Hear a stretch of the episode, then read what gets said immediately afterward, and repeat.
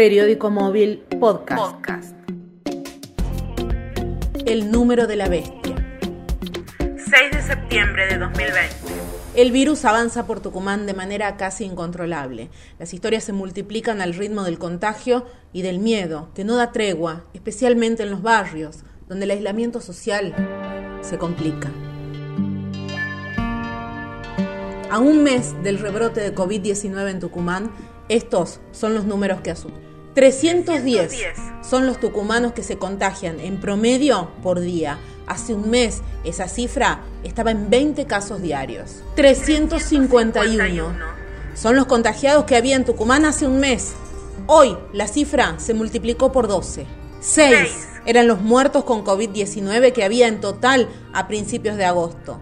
Hoy, un mes después, la cifra de fallecidos saltó a 46. 4.254 son los tucumanos infectados desde que se inició la pandemia.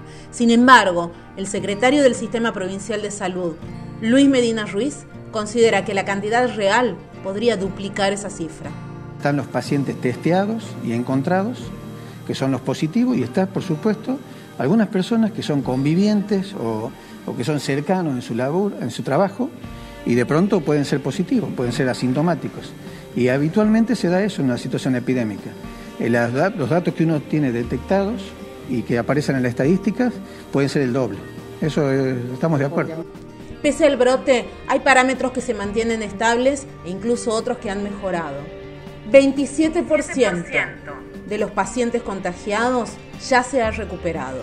A la fecha, son 1.182 los tucumanos dados de alta. Ese porcentaje era menor un mes atrás.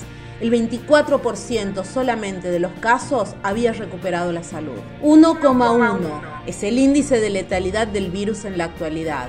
Esa tasa era más elevada hace un mes, llegaba a 1,7. El parámetro representa la cantidad de muertos en comparación a la cantidad de casos confirmados y en ese sentido nuestra provincia se sigue manteniendo por debajo de la media nacional.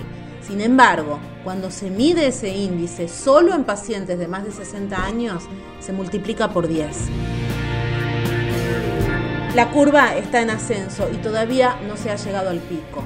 Al mismo ritmo, la economía se va deteriorando, afectando especialmente a los no asalariados, trabajadores independientes o empleados de actividades prohibidas desde hace meses, como las del turismo, la de las fiestas o los boliches.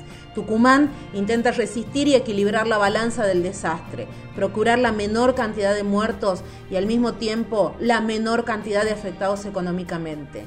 Es el mismo desafío que enfrenta el mundo entero.